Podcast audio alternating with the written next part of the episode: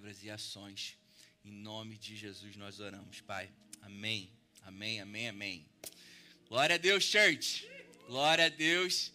É, hoje era a Nandinha que ia pregar, mas como vocês perceberam na última vez que eu preguei, eu tinha dois pontos só, gente. Só dois pontos para compartilhar com vocês. E eu passei uma hora e dez falando do primeiro, que era a revelação do perdão pleno. A gente está aí nessa série, né? Essa é a quarta palavra com o tema Vencendo os Inimigos da Fé. A, a, a Nanda começou com essa palavra, ela trouxe 12 pontos, 12 inimigos da fé que nós precisamos estar atento e vencer cada um deles pela fé, gente. Deus ele está nos concedendo nesse tempo uma revelação, um entendimento claro dos inimigos da fé para que a gente possa vencer cada um deles. E a gente tem sentido muito forte no nosso espírito, esse é o ano do avanço. Então Deus ele está revelando para a gente os inimigos da fé. Deus quer que a gente avance. E esses inimigos da fé, eles estão aí para fazer com que a gente não avance da forma que Deus já determinou que a gente avance, ou que faça com que as coisas se tornem mais lentas, ao invés da gente avançar no tempo que Deus ele planejou para a gente. Então, na semana passada, a gente, na semana passada não, da última vez que, eu, que a gente conversou, eu falei que um dos inimigos da fé é a falta da revelação do perdão pleno de Deus. Muitas vezes a gente não vive a plenitude de Deus, a plenitude de vida que Deus nos concedeu, porque a gente ainda fica amarrado a coisas que a gente fez no passado, quando Cristo já nos libertou. A palavra fala que aquele que está em Cristo Jesus é nova criatura, as coisas antigas já passaram, eis que tudo se fez novo. A palavra fala que não há condenação para aqueles que estão em Cristo Jesus. Então a gente renova nossa mente na palavra, a gente vê que em Cristo Deus ele resolveu toda a questão do pecado da humanidade e ele nos tornou filhos e, e no sacrifício de Jesus eu e você temos paz com Deus e recebemos de Deus a provisão de tudo aquilo que a gente precisa. Aprendemos que nossas falhas, nossos erros, pecados que cometemos aqui na terra têm a consequência daquilo que nós fazemos, porém Deus, ele resolveu toda a questão do pecado, as maldições espirituais foram postas em Cristo. Aquilo que a gente faz de errado, ou decisões erradas que a gente toma aqui nessa terra, a gente sofre as consequências dessas decisões erradas porém maldições foram depositadas em Cristo, fomos libertos de toda a maldição. Amém, gente? Glória a Deus por isso. Então, hoje a gente vai entrar no segundo ponto que eu tinha preparado para falar naquele dia. E antes da gente começar, eu quero dar uma base. A gente precisa sempre alinhar toda a igreja na base daquilo que nós cremos, da fé genuína na nova aliança, para que a gente entenda também como funciona esse 14 inimigo, gente. Caramba, 14 inimigo. Eu encorajo vocês a assistirem as palavras da Nanda, essa última palavra que a gente compartilhou, para a gente estar atento com relação a isso. E a primeira base que, que eu quero compartilhar com vocês é deixar muito claro, na verdade, que toda vez que a gente vem aqui para a igreja, cada pessoa que, que sobe aqui nesse palco. Brincando, gente. Mas todo mundo que está aqui não vem com uma intenção de mexer com o teu emocional. A nossa intenção não é mexer com a sua alma. Nossa intenção é ministrar ao seu espírito a palavra de Deus eu posso vir aqui com uma voz assim para mexer com seu coração e te fazer chorar. Só que essa voz, esse choro, ele vai ficar aqui. Você vai viver um momento, caramba, meu Deus, fui super quebrantado. A nossa intenção não é que você seja quebrantado aqui no culto. A nossa intenção, aquilo que nós ministramos na palavra, é que você tenha uma revelação poderosa no teu coração e que essa revelação poderosa no teu coração sobre aquilo que Cristo já fez por você transforme a sua alma. Uma revelação profunda no seu coração te revela quem você é agora em Cristo, sua nova natureza. Nós éramos pobres, miseráveis, pecadores, carentes da graça de Deus. Recebemos a plenitude da sua graça. Hoje recebemos um novo espírito. Somos uma nova criatura, segundo a palavra, justificada, santificada, pleno no sangue de Jesus.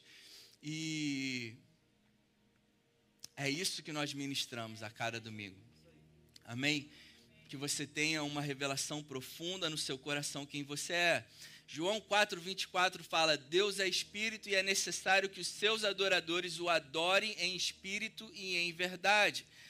Todo o nosso relacionamento com Deus é com o nosso espírito. Amém, gente? Nós nos relacionamos com a Trindade através do nosso espírito. Esse relacionamento com a Trindade com o nosso espírito, vai transformando a nossa alma, vai transformando a nossa vida. O seu espírito ele recebe uma revelação e essa revelação que transforma a sua alma. Antes da gente se converter, nós tínhamos um espírito pecaminoso dentro de nós. Nós éramos pecadores por natureza, recebemos essa natureza de Adão.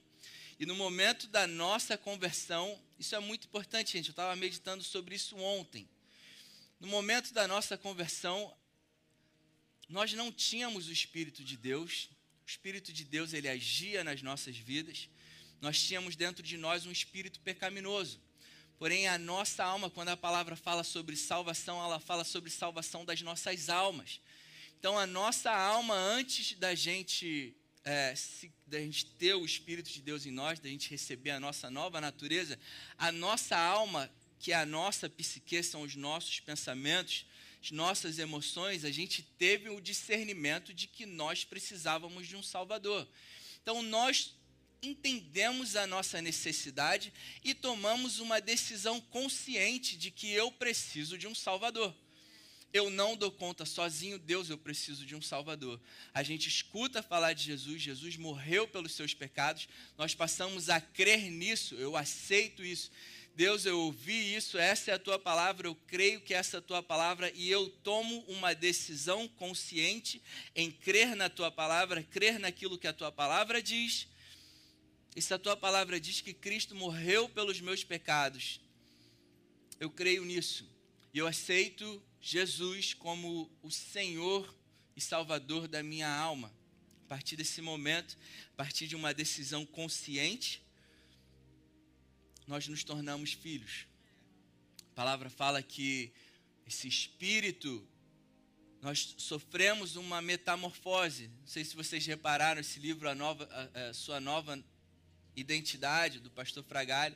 A foto dele é uma borboleta. Quem aqui já viu a, a transformação de uma borboleta? Ela muda de DNA. É uma transformação completa, não fica resquícios da velha natureza. E foi isso que aconteceu com a gente. Amém, gente? Por isso que a gente fala tanto sobre nova natureza aqui, porque a gente quer que você entenda e a gente, todos nós, precisamos entender que o velho homem morreu, foi sepultado, morreu com Cristo.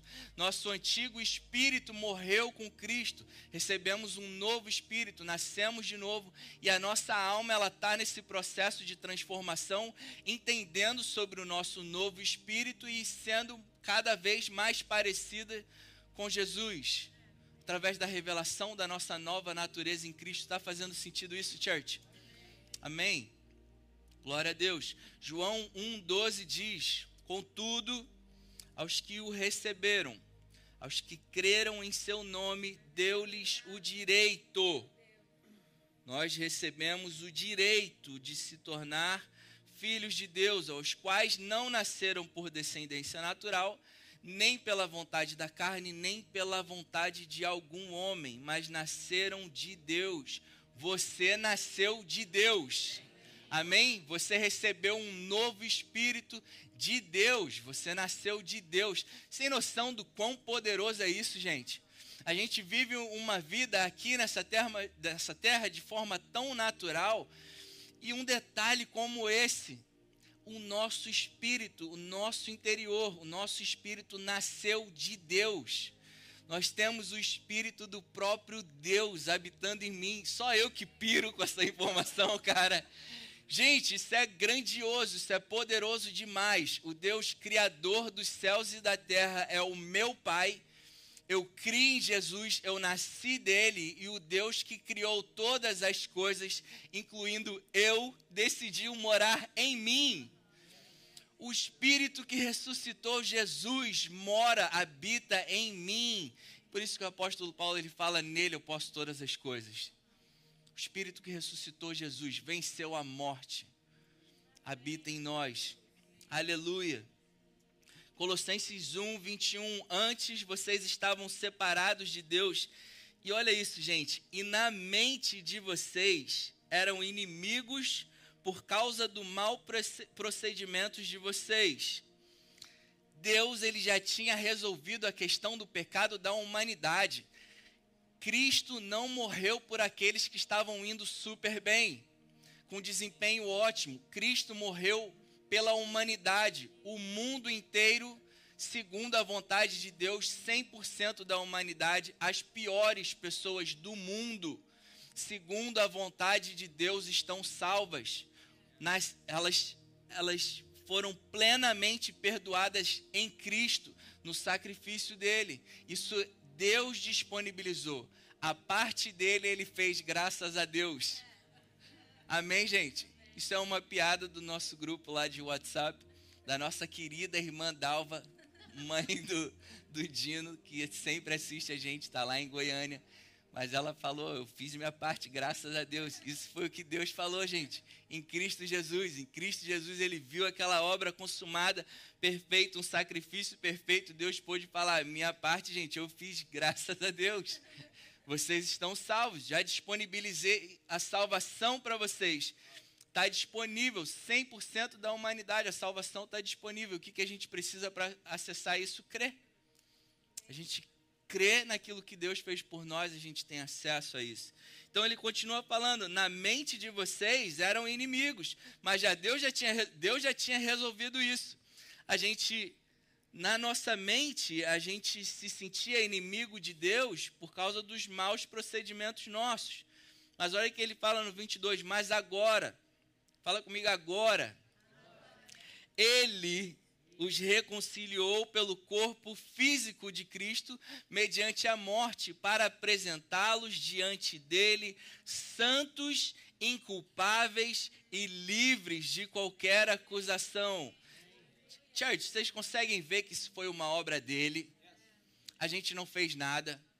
Ele nos reconciliou no corpo de Cristo. Por isso que a gente fala que essa aliança, a nova aliança, foi uma aliança entre o Pai e o Filho eu e você, nós fomos os beneficiados dessa aliança. A gente recebeu o favor de Deus através dessa aliança que foi feita entre o pai e o filho.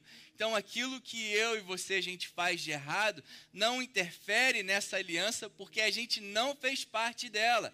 Nós fomos os beneficiários dessa aliança. Isso é poderoso demais, church. Por isso que nós fomos salvos pela graça, sem a gente merecer, porque a gente não foi salvo por, por merecimento. A gente não merecia essa salvação. Foi uma aliança entre pai e filho, que nos tornou santos, inculpáveis e livres de qualquer acusação. Desde que, opa, tem um porém.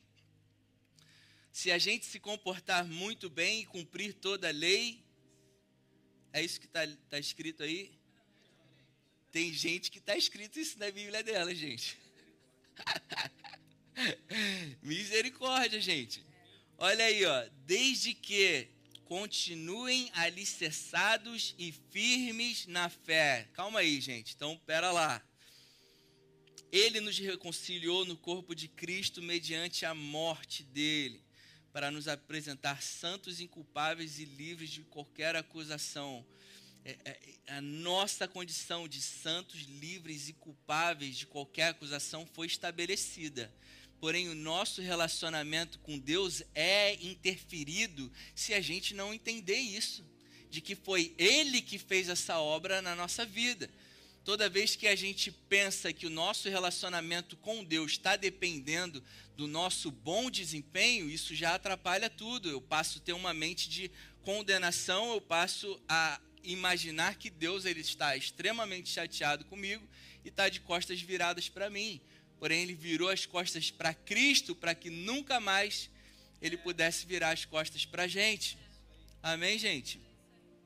Desde que continuem alicerçados na fé, sem se afastarem da esperança do Evangelho, que vocês ouviram e que tem sido proclamado a todos que estão debaixo do céu. Esse é o Evangelho a qual eu, Paulo, me tornei ministro. Então ele fala sobre se manter firme na fé, sem se afastar da esperança do evangelho que Paulo era ministro. Que evangelho era esse, church? Atos 20, 24. Todavia não me importo, nem considero a minha vida de valor algum para mim mesmo, se tão somente puder terminar a corrida e completar o ministério que o Senhor Jesus me confiou, de testemunhar do evangelho da graça de Deus cristianismo é sobre isso.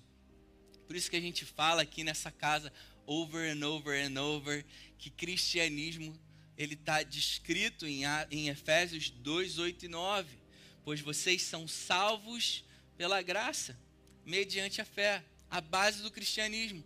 Salvação pela graça mediante a fé. Nossa vida pela graça mediante a fé.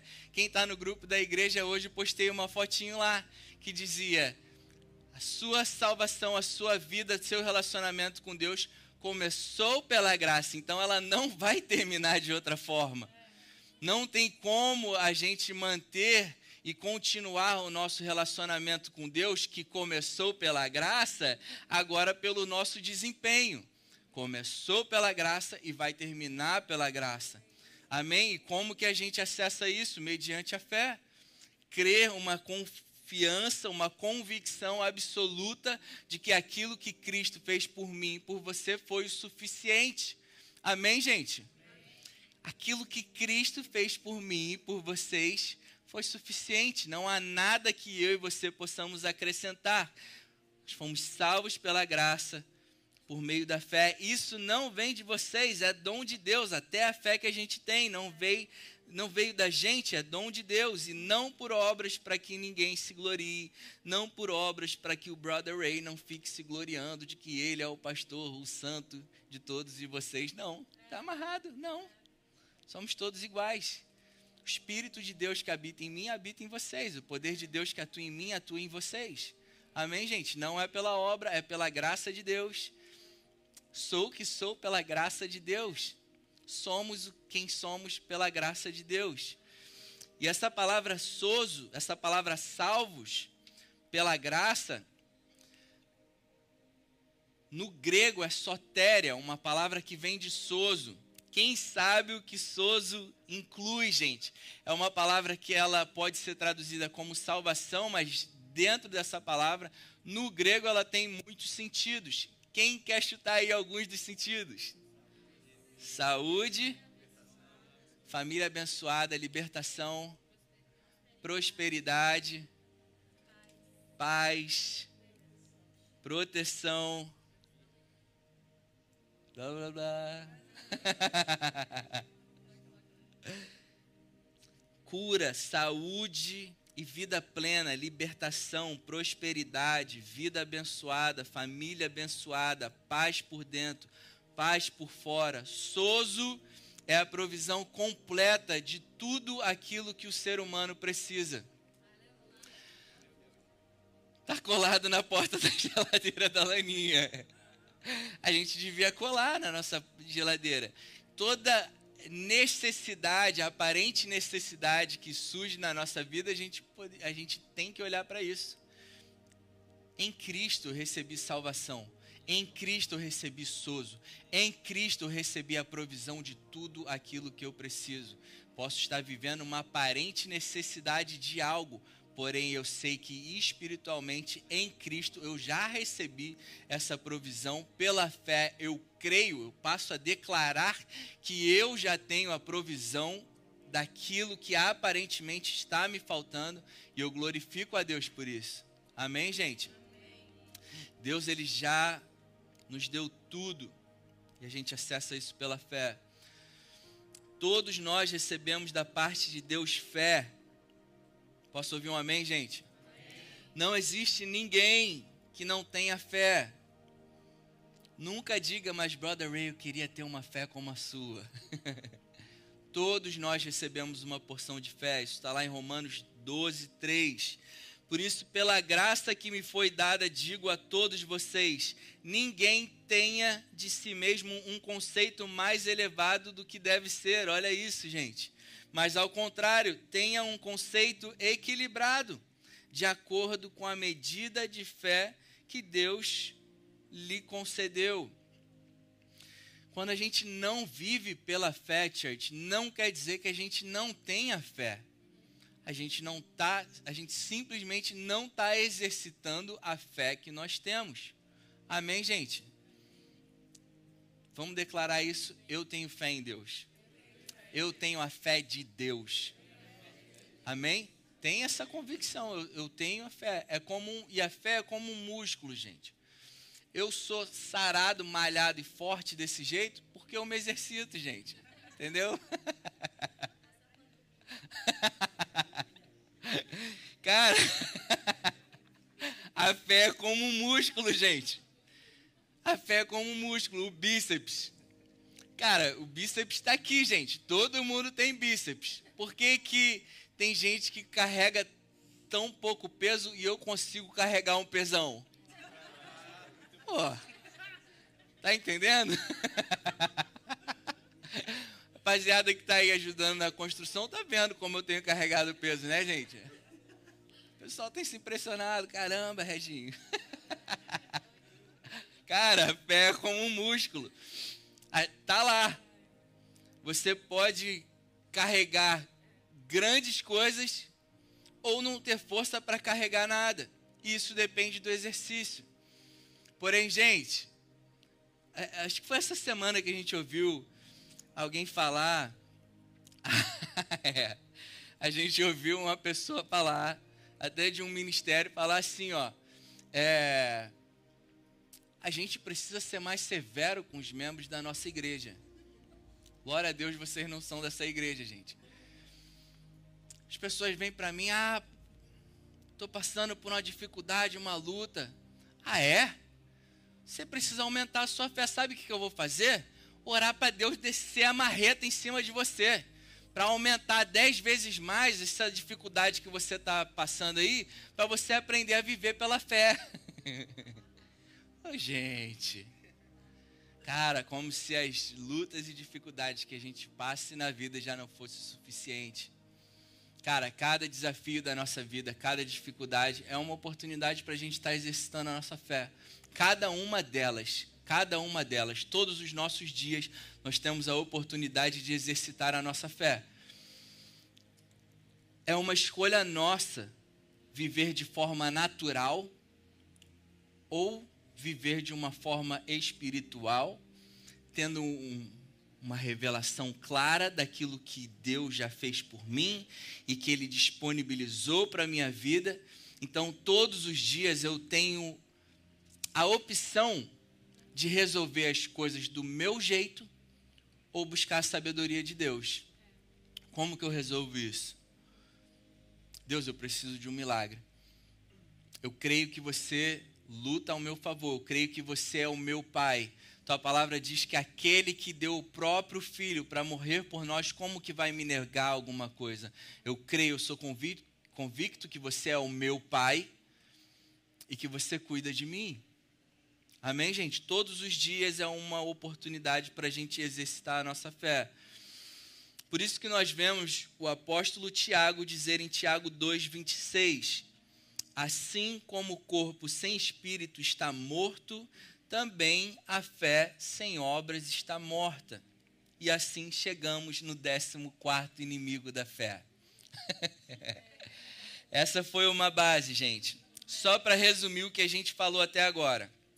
Primeiro, nós vimos que nós nos relacionamos com Deus através do nosso espírito. Amém, gente? Que o Pai nos tornou santos, inculpáveis e livres de qualquer acusação através do sacrifício de Jesus. Ele fez isso por nós. Ele nos tornou santos, inculpáveis e livres de qualquer acusação. Terceiro ponto que nós já vimos: o que nos mantém unidos a Deus é a fé e a confiança naquilo que Jesus fez por nós pela graça. É isso que nos mantém unidos a Deus. Não quer dizer, não estou falando que Deus ele se afasta de nós. Estou falando que nós passamos a ter uma consciência de que Deus ele é por nós. Ele habita em nós. Ele não sai de nós. Amém, gente? Amém. ele não sai de nós. Isso a gente viu em Coríntios Coríntios 5 ou 6, 1 Coríntios 5 ou 6, que o apóstolo Paulo ele fala para a igreja de Corinto que estava vivendo a, vida louca em templos de orgias sexuais e orgias de orgia de alimento não, mas glutonaria. A igreja estava vivendo isso. Que o apóstolo Paulo fala para eles é: vocês são loucos, vocês não sabem que o Espírito Santo habita em vocês, ele habitava, agora saiu. Ele não fala isso.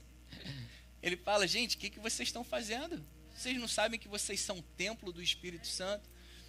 Muita gente fala que o Espírito Santo sai, o Espírito Santo volta. O Espírito Santo sai, o Espírito Santo volta. O Espírito Santo sai, a gente está lascado. A verdade é essa. Se ele sai de nós, se ele tivesse que sair de nós cada vez que a gente erra, nós estaríamos lascados. E o que a gente precisa entender é que o Espírito de Deus, ele habita no nosso novo espírito santificado. Por isso que aquilo que a gente faz na carne, no corpo, ou até na nossa alma, não afeta onde ele está. Nosso espírito, o Espírito de Deus, o Espírito santificado de Deus, habita no nosso espírito santificado, o Espírito Santo de Deus. Faz sentido isso, gente? Amém? É, quarto ponto, que tudo nós recebemos, recebemos, que nós recebemos tudo de Deus em sozo na nossa salvação e que recebemos tudo isso pela graça mediante a fé. Esse foi o quarto ponto daquilo que a gente viu até agora. O quinto que a gente vai entrar é que a fé sem obras está morta. Tiago fala isso para gente, que a fé sem obras está morta. E esse é o décimo quarto inimigo da fé. Décimo quarto inimigo da fé são as falas e ações que não correspondem com aquilo que a gente diz que crê. Vou repetir. Décimo quarto inimigo da fé são as falas e ações, nossas falas e ações que não correspondem com aquilo que a gente diz que crê. Hebreus 11:1 fala que a fé é a certeza, a convicção daquilo que esperamos e a prova do que não vemos. Fé me diz que eu sou próspero tendo 10 pila na minha conta. Fé diz que eu tenho saúde plena, por mais que eu tenha recebido um diagnóstico médico não tão bom. Fé diz que a minha família é plenamente abençoada, por mais que os nossos filhos ainda não estejam na igreja ou ainda estejam vivendo uma vida louca. Fé me diz isso. Nós entendemos isso. Porém, um, esse, esse inimigo da fé faz com que a gente fale e a gente se comporte de forma natural. Vamos cair para dentro, gente. Vamos lá. A nossa fé ela precisa ser acompanhada de confissões de fé e ações de fé com base na palavra, e muitas vezes contrárias a fatos naturais. Vou repetir isso. A nossa fé precisa ser acompanhada de confissões de fé, que as nossas palavras estejam de acordo com o que a palavra diz e não de acordo com o que eu estou vendo ou sentindo as nossas palavras, a nossa confissão de fé, a confissão daquilo que eu creio, precisa estar alinhada com a palavra de Deus. As minhas ações, elas precisam estar condizendo também com aquilo que eu creio. As bênçãos que nós recebemos em Cristo Jesus são milhares, mas a gente pode resumir essas bênçãos em três grupos. Primeiro, saúde plena. Foi o que nós recebemos em Cristo Jesus. Foi o que recebemos em Soso, saúde plena, física e emocional, gente. Amém? Paz por dentro e paz por fora, foi o que nós recebemos em Cristo Jesus. Segundo grupo de bênçãos, família abençoada. Todos da nossa família salvos, isso é promessa de Deus concretizada em Cristo Jesus. Isso vai acontecer, amém, gente? Sei quantos de vocês têm ainda parentes que estão fora da, da comunhão com Deus, que ainda não entregaram sua vida a Jesus, que ainda não têm a consciência daquilo que Cristo fez por nós. Eu não sei quantos parentes vocês ainda têm, familiares ou amigos que estão vivendo dessa forma, mas a promessa de Deus para a nossa casa é que todos eles serão salvos. Amém? É questão de tempo, church. Amém? É questão de tempo. Você pode ver teu filho ou filha ou um parente completamente perdido tu, por dentro, tu pode rir e falar, ó, oh, teu dia está contado, querido. tu está vivendo essa vida louca aí, ó. Mas Jesus vai te pegar. Isso é promessa, cara. Isso que está na palavra, eu creio nisso. Amém? Terceiro grupo de bênçãos, abundância de recursos. Amém, gente? Isso é promessa de Deus. Abundância, vida abundante. Vocês comerão o melhor dessa terra, não terão falta de nada. Amém, gente? Então, como nós podemos ver, esse décimo quarto inimigo da fé são palavras e ações contrárias àquilo que a gente diz e crê em cima disso. Deus ele já nos concedeu todas essas coisas. O inimigo da fé faz com que a gente fale ou se comporte de forma diferente daquilo que Deus ele já fez por nós. Eu separei três exemplos básicos nessas três áreas das nossas vidas que nos ajudam a vencer esses inimigos da fé. Então a gente vai falar um pouquinho sobre esses três pontos. Então, primeiro, com relação à saúde plena que nós recebemos, olha aqui que Isaías 53, 5 fala. Mas ele foi transpassado por causa das nossas transgressões, ele foi esmagado por causa das nossas iniquidades. O castigo que nos trouxe paz estava sobre ele um castigo, caiu um castigo sobre Cristo, que o propósito de Deus nesse castigo foi nos conceder paz. O castigo que nós merecíamos caiu sobre Cristo, foi depositado em Cristo para que hoje eu e você tivéssemos paz. Paz por dentro, sem ansiedade, sem depressão, sem síndrome do pânico, sem angústia sobre as coisas que vão acontecer. A paz de Deus que excede todo entendimento. O castigo de Deus foi colocado em Jesus, foi depositado em Jesus para que eu e você possamos receber paz de Deus, paz na, no nosso espírito, na nossa alma, paz de Deus. Foi isso que nós recebemos em Cristo Jesus. E ele conclui: E pelas suas feridas, pelas feridas de Jesus, fomos curados. Aleluia. Jesus ele sofreu para que nós possamos receber a paz que excede todo entendimento, paz nas nossas almas e saúde no nosso corpo físico. Nós já recebemos isso como quando fomos salvos. A gente celebra ceia todo domingo aqui. Por que isso, gente? Isso não é uma ação religiosa nossa, de fazer isso todo domingo. A ceia é o quê?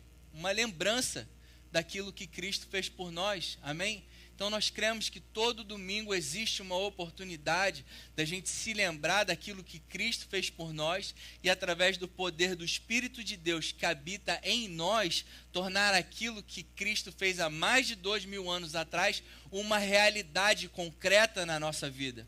Amém? Se a palavra diz que pelo castigo que caiu sobre Jesus, eu recebi paz. Se a palavra fala que pelas feridas dele, o sofrimento de Jesus, o flagelo de Jesus, eu recebi saúde plena, eu tenho saúde plena. Saúde plena é o que me pertence. Amém, gente? Então nós precisamos nos apropriar dessa saúde plena e não nos apropriar da enfermidade, gente. Porque o que a gente mais escuta é a minha ansiedade.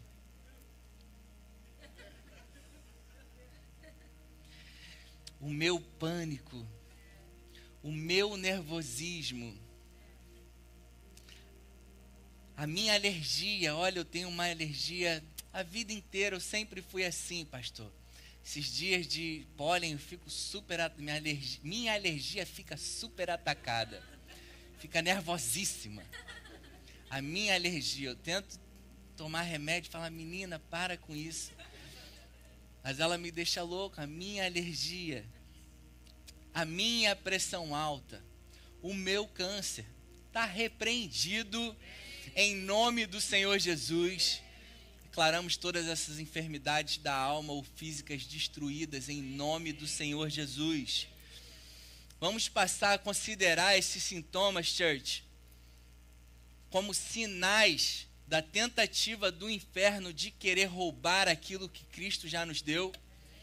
Vamos parar de, de classificar essas coisas que o mundo inteiro tem e a gente vê todo mundo tendo e fala, pô, então é normal. Não, para nós não é normal. O que nós temos em Cristo é saúde plena.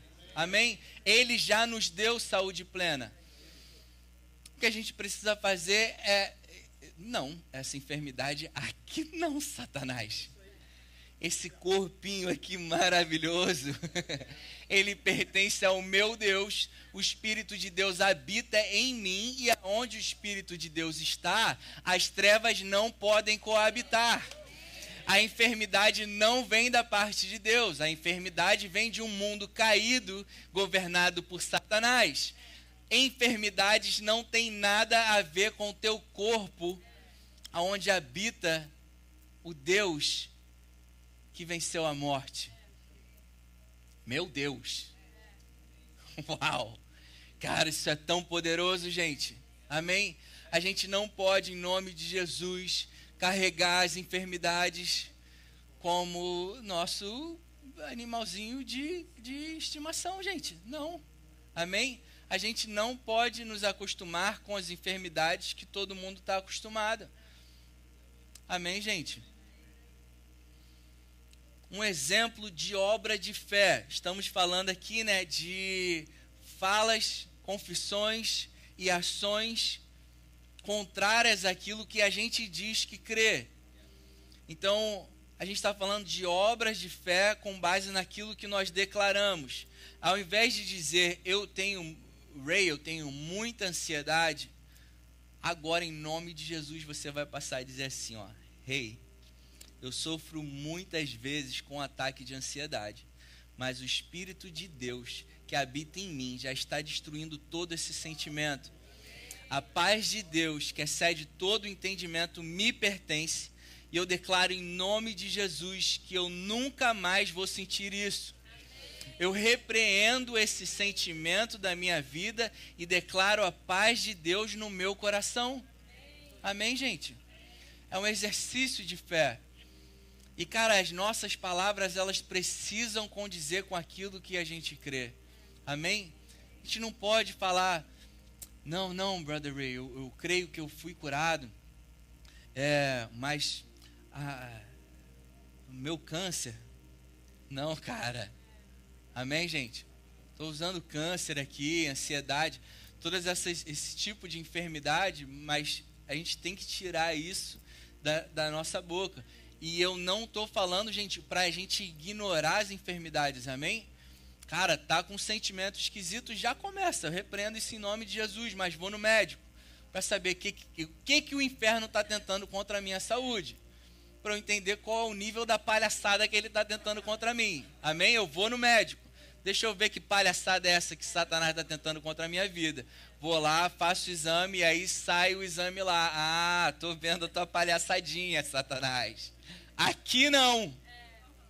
Aqui não. Amém? vi o fato. Aquele resultado médico é um fato da tentativa daquilo que o inferno está tentando fazer contra a minha vida. Mas eu me apego à verdade da palavra.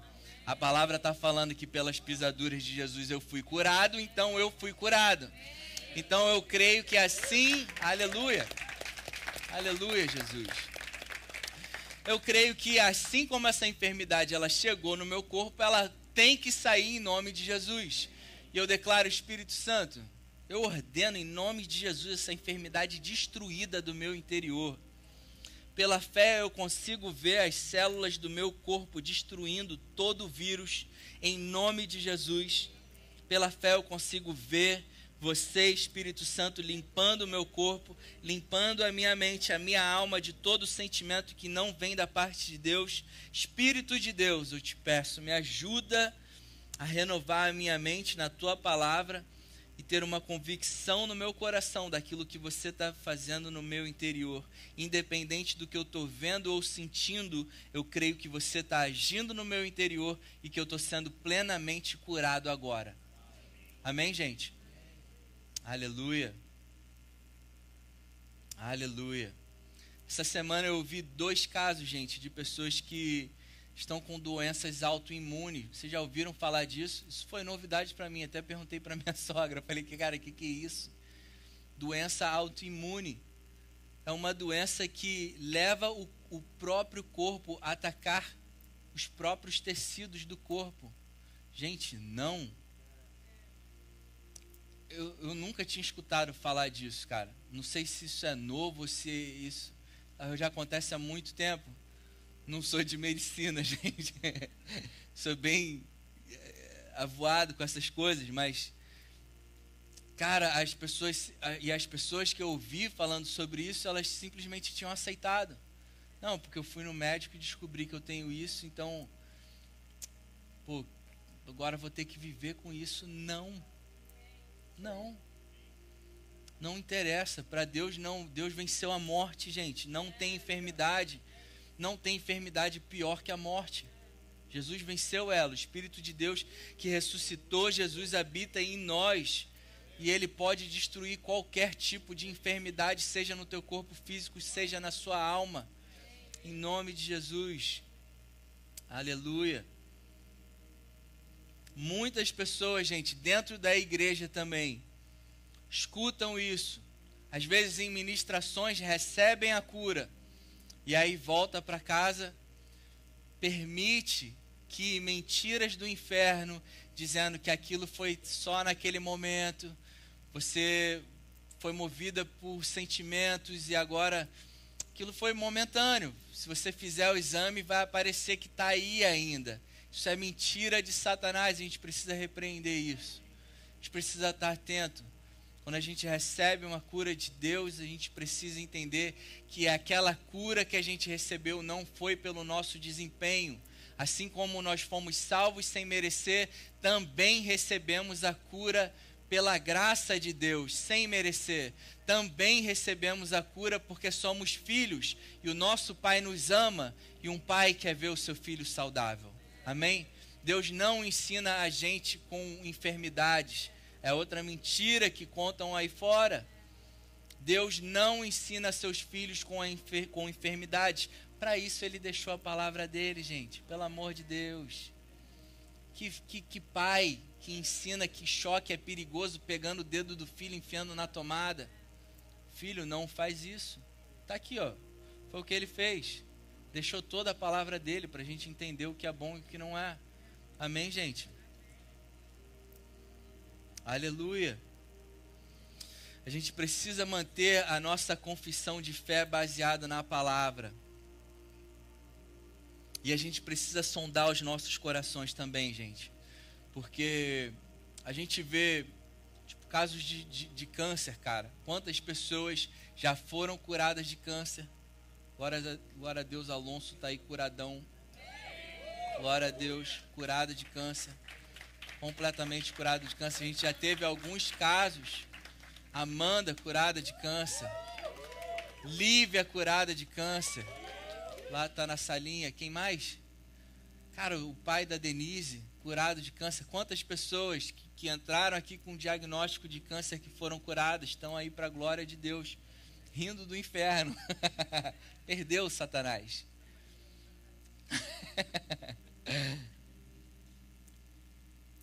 a gente precisa também sondar os nossos corações, gente. Câncer é, é uma enfermidade que eu estava pesquisando essa manhã e sentimentos influenciam muito o desenvolvimento de câncer. E a gente precisa sondar os nossos corações. Cara, amargura, ressentimento, raiva, rancor, ódio das pessoas são sentimentos que vão alimentando o câncer, cara. Desenvolve câncer dentro das pessoas.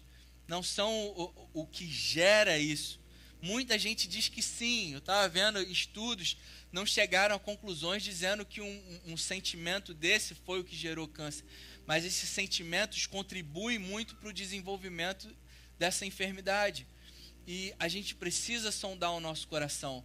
Porque se essa enfermidade foi, foi suprida ou nutrida por esses sentimentos, a pessoa recebe a cura, mas continua com esses sentimentos que, que nutriu essa enfermidade, cara, a probabilidade daquilo voltar é grande, gente. Porque o causador continua ali dentro. Faz sentido isso, gente? Quando a gente recebe cura, saúde plena em Cristo, é em todas as áreas da nossa vida. A gente não pode receber uma cura parcial só de uma enfermidade e continuar com um monte de lixo na nossa alma. Ele curou a nossa alma também. E a cura da nossa alma contribui para a nossa saúde física. Amém? Nosso espírito, ele transforma a nossa alma pela renovação da mente e a nossa mente renovada, a nossa psique renovada na palavra, na nossa nova natureza em Cristo, vai gerando saúde no nosso corpo. Amém, gente? Aleluia. Aleluia. Segundo ponto, família abençoada. Deus nos concedeu família abençoada em Sozo. Na salvação nós recebemos a promessa de de família abençoada, todos da nossa casa salvos, uma casa onde reina o amor, a paz e a harmonia. Amém, gente? Atos 16, 31. Creia no Senhor Jesus e serão salvos você e os da tua casa. Essa é a promessa. E qual é a nossa obra de fé em cima disso, gente? Deuteronômio 6, 6 e 7 que todas estas palavras que hoje lhe ordeno estejam em seu coração. Você precisa ter uma revelação daquilo que Deus tem falado para a gente. Ele já abençoou a tua família. Em Soso você recebeu a promessa de família abençoada. Qual é a nossa obra de fé? Ensina. Ensine-as com persistência a seus filhos. Ensine essas palavras com persistência aos seus filhos. Converse sobre essas palavras quando estiver sentado em casa. Quando estiver andando pelo caminho com seus filhos, converse sobre essas palavras. Quando se deitar com seus filhos e quando se levantar na sua casa, fale sobre essas palavras a palavra de Cristo, ela precisa fazer parte do nosso dia a dia, na nossa casa, no meio dos nossos familiares. Estão entendendo que Deus já nos concedeu família abençoada em Cristo Jesus? Qual é a nossa obra de fé? Crer que Ele fez aquilo e meditar diariamente, não só a gente, mas a nossa família nessas palavras. Assim a gente desfruta daquilo que Deus fez por nós. Gente, os pais precisam ser uma referência para os seus filhos e precisam ser os maiores incentivadores deles a terem um relacionamento genuíno com Jesus. Amém, pais? Filhos com idade já 13, 14, 15, 16 anos e para cima, já tem consciência, cara. Vocês não sabem do que a gente precisa, não sabem o que é bom. A gente precisa buscar a palavra de Deus, precisa meditar, jovens. Precisam meditar na palavra. Isso é uma responsabilidade de todos. Porém, os pais têm a responsabilidade de incentivar seus filhos. a terem um relacionamento genuíno com Jesus, a ter relacionamento com outros jovens que têm a mesma fé, que sirvam como uma inspiração para eles, gente.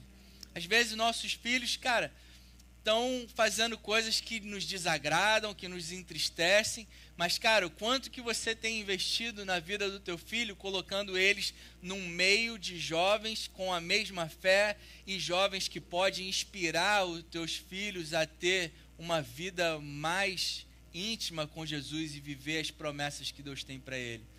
Quanto que a gente tem feito isso? Isso são as nossas obras de fé. Deus, eu creio que você abençoa a minha família. A tua palavra faz parte dessa bênção. E a tua palavra eu declaro sobre o meu filho todos os dias da vida dele. E eu trago a responsabilidade para mim também de colocar o meu filho num ambiente onde a tua palavra tem efeito, as tuas promessas um efeito na vida dele. Não tem como nós desfrutarmos de tudo que Jesus já nos concedeu se não estiver, se estivermos negligenciando a palavra e não estivermos dando bons exemplos. Filhos que vêm para a igreja sozinhos, gente, meu Deus. Meu Deus. Aí os pais reclamam. Cara, glória a Deus pela vida de muitos jovens que têm vindo à igreja sozinhos, cara. Mas o que, que tem na cabeça desses pais, pelo amor de Deus? Mas eu oro por essa revelação no coração de todos. Em nome de Jesus. Em nome de Jesus. Isso eu creio também, gente. Eu não estou falando de uma forma radical mas eu creio que, que é essa falta de revelação do poder da palavra de Deus é, é uma falta, não teve acesso, não buscou o suficiente, uma revelação genuína da graça e do favor de Deus mediante a fé. Falta de revelação dos pais e nós, como igreja, como família, precisamos estar orando por isso. Amém, gente? É nossa responsabilidade como família, nós somos uma família, amém?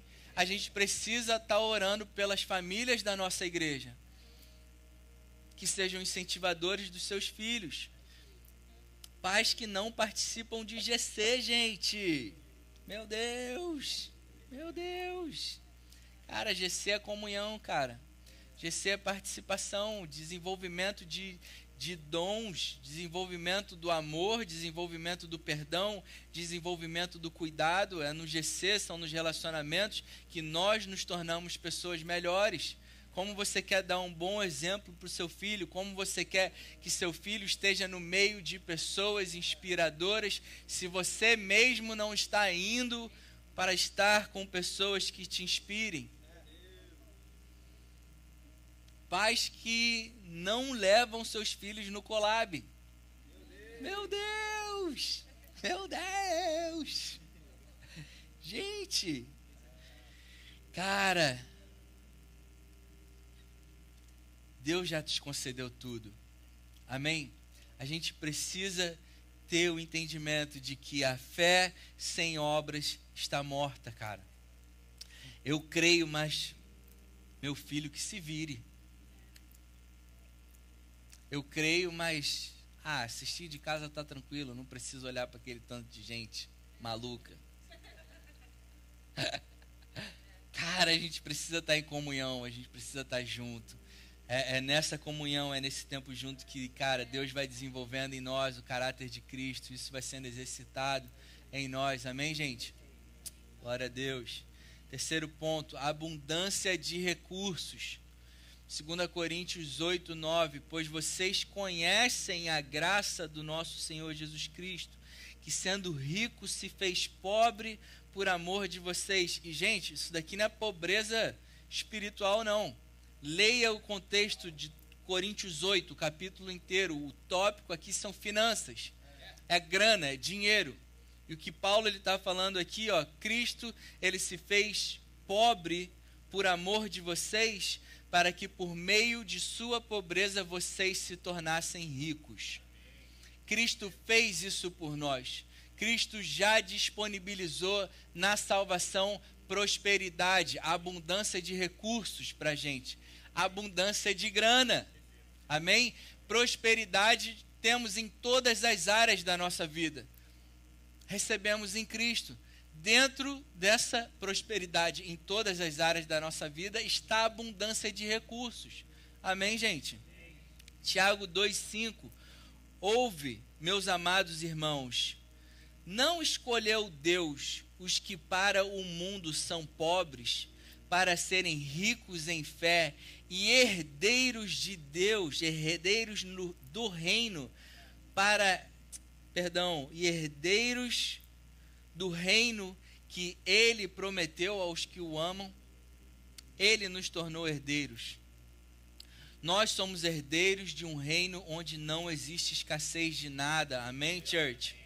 E a nossa vida financeira é a área que o décimo quarto inimigo da fé mais atua.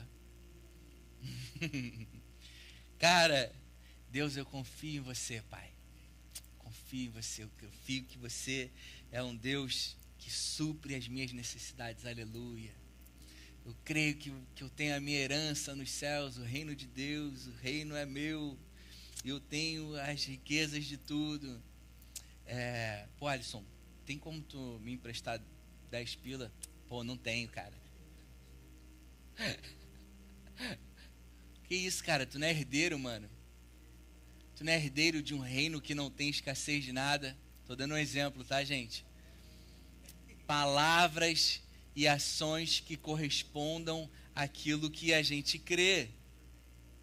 Primeiro, nós precisamos ter uma convicção, uma revelação como uma verdade absoluta em nossos corações que somos herdeiros de Deus, do Deus Todo-Poderoso que é o nosso Pai. Amém? Primeiro a gente precisa ter essa convicção no nosso coração. E, gente, a gente precisa de fato meditar nisso, amém?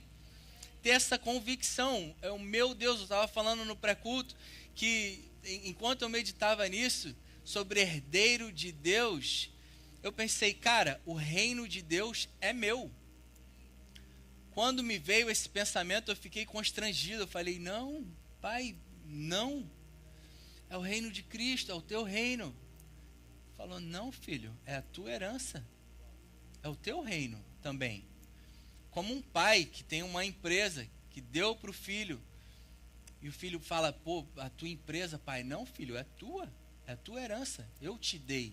É, foi a minha decisão de te dar isso por herança. O reino de Deus é nosso por herança. Foi decisão do Pai nos tornar filhos, herdeiros dele e co-herdeiros com Cristo. Amém? Esse reino é nosso. E a gente precisa ter essa revelação no nosso coração. E em segundo lugar, para que isso de fato se torne uma verdade em nossas vidas, nós precisamos falar, viver e agir como herdeiros desse reino. E a primeira característica de um herdeiro de um business é ser investidor do próprio business, gente. Eu recebo mil dólares da minha empresa como salário. Eu pego 100 e eu invisto nela. Porque no próximo ano eu vou estar recebendo dois e eu vou dar 200 e no próximo ano eu vou estar recebendo quatro. A gente não faz isso um bom investidor que tem uma empresa não faz isso. Os recursos que recebe daquela empresa, o bom investidor não investe na sua própria empresa. Cara, o reino é nosso. Amém? Aquilo que a gente faz, como a gente participa com os nossos dízimos e ofertas, cara, a gente está investindo num reino que é nosso.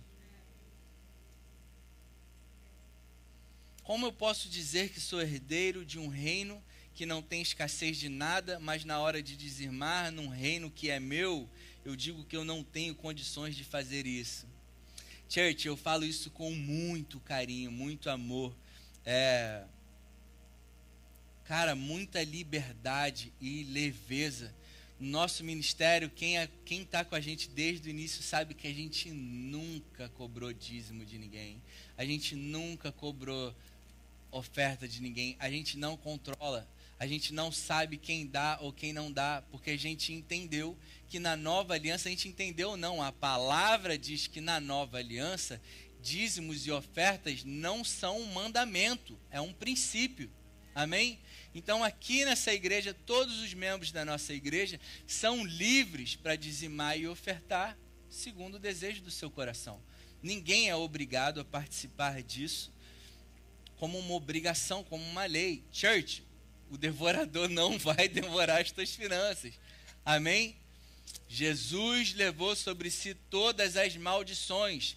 O inimigo não tem domínio sobre aqueles que são de Deus. Amém? Nós pertencemos a Deus. Deus ele cuida daquilo que é nosso. Quando tu vê tua grana indo embora, é porque tu está sendo mau administrador.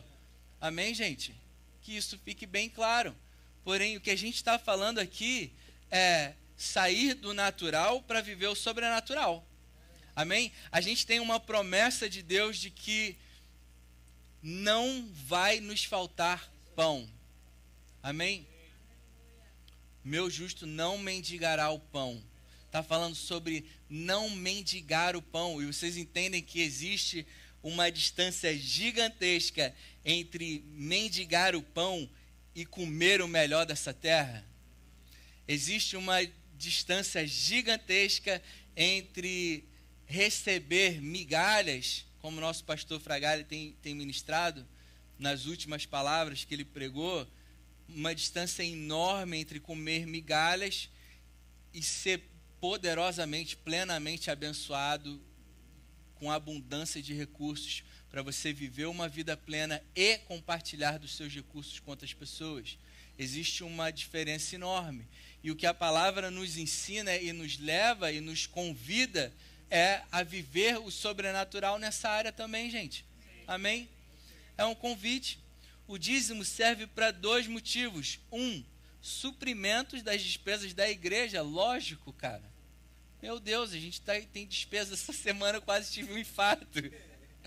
Sexta-feira que a gente estava esperando o orçamento do palco e do, do ar-condicionado da igreja, só o orçamento do, do palco estourou o orçamento que a gente tinha.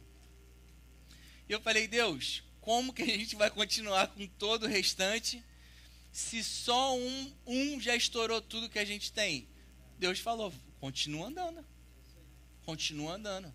Essa obra é minha, essa igreja é minha, eu cuido dessa igreja, eu nunca deixei faltar nada para você, nem nunca vai faltar, e essa obra vai ser concluída. Amém? Glória a Deus. Glória a Deus. Então, os dízimos, eles servem para o suprimento das despesas da, da igreja. E glória a Deus pela generosidade de vocês. Que entendeu que essa igreja é a nossa casa. Essa igreja não é minha e da Nanda. Essa igreja é o lugar que todos nós temos o privilégio de vir aos domingos, ouvir uma palavra que fortalece o teu espírito para você viver de uma forma sobrenatural. E o que a gente está falando aqui é mais uma vez te tirar do natural para viver algo extraordinariamente sobrenatural. E church, com muito carinho, cara, é uma decisão sua. Amém? Nunca tratamos com diferença quem dá ou quem não dá, até porque nem sabemos quem dá. Já teve gente que, cara, deu uma oferta grande, generosa para a igreja e me mandou. Tu viu a grana que eu mandei? Eu falei, não. Pô, tava esperando a mensagenzinha tua. Cara, não espere. Se você mandar 20 mil para a igreja agora, não espere eu mandar uma mensagenzinha para você te agradecendo, porque eu entendo que você fez isso como um relacionamento teu com teu pai não é para mim. Amém, gente? Então, o dízimo serve para o suprimento da tua igreja, que é a nossa casa. E o segundo motivo, o segundo benefício do dízimo é fazer com que a gente coloque em prática aquilo que a gente diz que crê. O dízimo na nova aliança não é um mandamento, a gente faz isso crendo que é um princípio eu dizimo na igreja porque eu de fato criei que eu sou herdeiro de Deus, que Ele é o meu provedor. Então, quando eu recebo os recursos que eu creio, que veio 100% dele, eu pego parte desse recurso e eu invisto no reino que é meu. Eu entendi isso como uma revelação profunda no meu coração. E, church, isso eu, eu e a Nanda, a gente entendeu isso desde pequenininho na fé. A gente entendeu isso como um princípio na nossa vida, a gente tem vivido isso. E eu perdi as contas de quantos milagres eu e a Nanda já vivemos. Eu e a Nanda, nós fomos, quem está com a gente há, há, tantos anos, nós tivemos a oportunidade, o privilégio e a bênção de ir para Maldivas. Num ano onde eu e ela foi o ano mais apertado da nossa vida onde eh, eu e ela a gente trabalhava aqui nos Estados Unidos na época do Covid, ela, a empresa dela fechou e teve que mandar todo mundo embora e cara, só o meu salário para sustentar a casa, pagar a prestação de casa. Cara, em nenhum momento, eu nem, assim, ó, como que funciona lá em casa, gente? Tem conta vera para pagar, tá? Conta vera para pagar. Recebi o meu salário, opa, deposita invisto no meu reino, o que, que vai acontecer com o resto para pagar as contas? Cara, já não é problema meu. Eu confio que o meu Deus, que me proveu aquilo que eu precisava para agora, vai me prover ali na frente. Abundantemente mais do que eu posso precisar. Não adianta a gente dizer que temos tudo em Cristo se estamos agindo como se não tivéssemos nada. 2 Coríntios 9, 6. Lembre-se, aquele que semeia pouco também colherá pouco. Ô, gente, já recebemos tudo em Cristo. Amém? Porém, existe, como qualquer semeadura, como qualquer coisa que você plantar na natureza, você vai plantar, aquilo vai te gerar frutos. No reino de Deus existe esse princípio. Você vai semear no reino de Deus, você vai colher. E o que Paulo está falando aqui é aquele que semeia pouco colherá pouco. E aquele que semeia com fartura também colherá com fartura. É um, é um, é um convite, cara. É um convite. A gente pode viver com pouco, podemos viver com pouco e está tudo bem. Permanecemos plenamente amados, gente. Altamente favorecidos altamente abençoados. Isso é a nossa condição e não depende daquilo que a gente faz, não depende daquilo que a gente dá. Essa é a nossa condição como filhos, altamente, plenamente favorecidos, amados e abençoados. Isso é quem nós somos. Aquilo que a gente dá não ou não dá não interfere em quem nós somos. É impossível Deus nos dar mais daquilo que ele já nos deu. Ele nos deu tudo que nós precisamos em Cristo em plenitude. Amém, gente? Porém, o princípio da semeadura e da generosidade, ele permanece. Como aquilo que eu semeio vai me trazer uma colheita. Ele continua, cada um de conforme determinou no seu coração, não com pesar ou por obrigação, pois Deus ama quem dá com alegria. Então ele está falando, cara, não dê, não dê com pesar, de verdade. Cara, Deus está falando, eu não preciso que você me dê com pesar.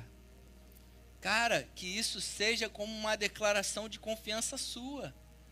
Pai, eu faço isso com alegria, por mais que a minha condição financeira não me permita fazer isso, eu faço isso com alegria, com elpis com expectativa alegre de coisas boas, esperando ver o teu milagre na minha vida. Não faço isso por barganha, não faço isso para receber de você, eu faço isso porque eu entendi que eu sou herdeiro.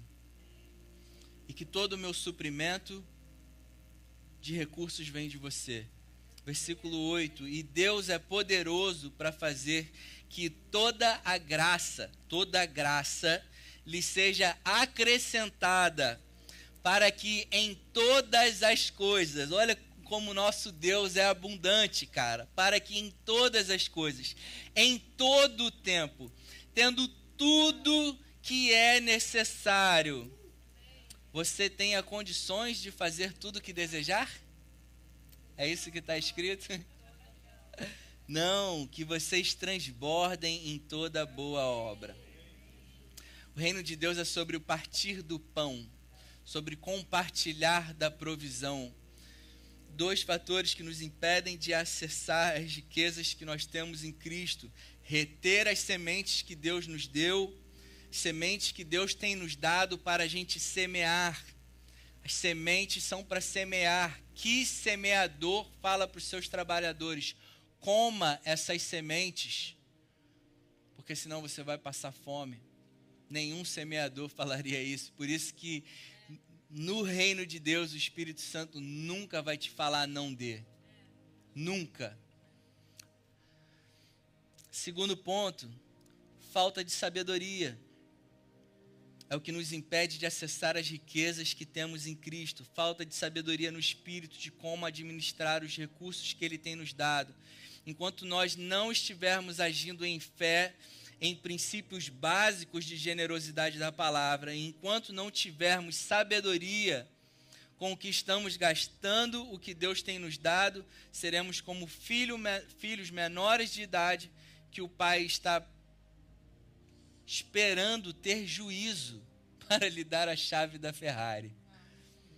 A gente já tem a provisão de tudo. Cara, a gente não acessa porque a gente está comendo as sementes que Deus tem nos dado, a gente está deixando de compartilhar daquilo que é do nosso reino, do nosso reino, aquilo que deveria ser compartilhado, a gente está comendo aquilo, ou a gente não está usando de sabedoria com aquilo que Deus tem nos dado. E administrar as bênçãos que Ele tem nos dado tudo já nos foi dado, nós já temos tudo em Cristo Jesus, mas enquanto falarmos e agirmos segundo aquilo que nós cremos que já recebemos, a nossa fé estará morta. E eu quero orar essa noite por todos. Esse é o ano do avanço, church. É o ano que, que Deus determinou um avanço supersônico. Foi a palavra que Deus colocou coração do nosso pastor e que caiu bem no nosso espírito, como uma confirmação de Deus, é isso que eu tenho para o ministério. Um avanço supersônico. Para cada membro da sua igreja, cada membro da igreja, o que eu tenho é um avanço supersônico. Eu creio que ele tem ministrado sobre fé nesses dias, para que a gente vença esses inimigos da fé e a gente avance.